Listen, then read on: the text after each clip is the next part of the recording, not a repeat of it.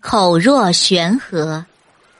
晋朝时，有一位大学问家，名叫郭象，字子玄。年轻时的郭象不仅学问好，而且对于日常生活中所接触的一些现象，都能留心观察，然后再冷静的去思考其中的道理。这使得他知识渊博。对于事情的分析也常常很独到，因此郭象年轻的时候就已经是一个很有才学的人了。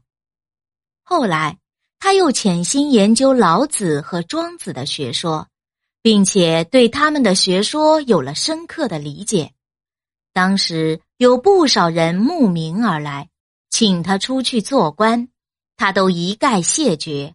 每天只是埋头研究学问，或者和志同道合的人谈论哲理。他认为只有这样才能得到永远的快乐，活得充实自在。但是又过了些年，朝廷又派人来请他，他实在推辞不掉，只得答应了。到朝廷中做了黄门侍郎，到了京城。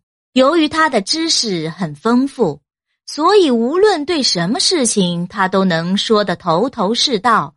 再加上他的口才很好，而且又非常喜欢表现自己的见解，因此每当人们听他谈论时，都觉得津津有味。当时有一位太尉王衍，十分欣赏郭象的口才。他常常在别人面前赞扬郭象说：“听项羽如悬河泻水，注而不竭。”意思是说，听郭象说话就好像一条倒悬起来的河流，滔滔不绝的往下灌注，永远没有枯竭的时候。后来，人们根据王衍的话引申出。口若悬河作为成语，用来形容某人能言善辩，讲起话来滔滔不绝。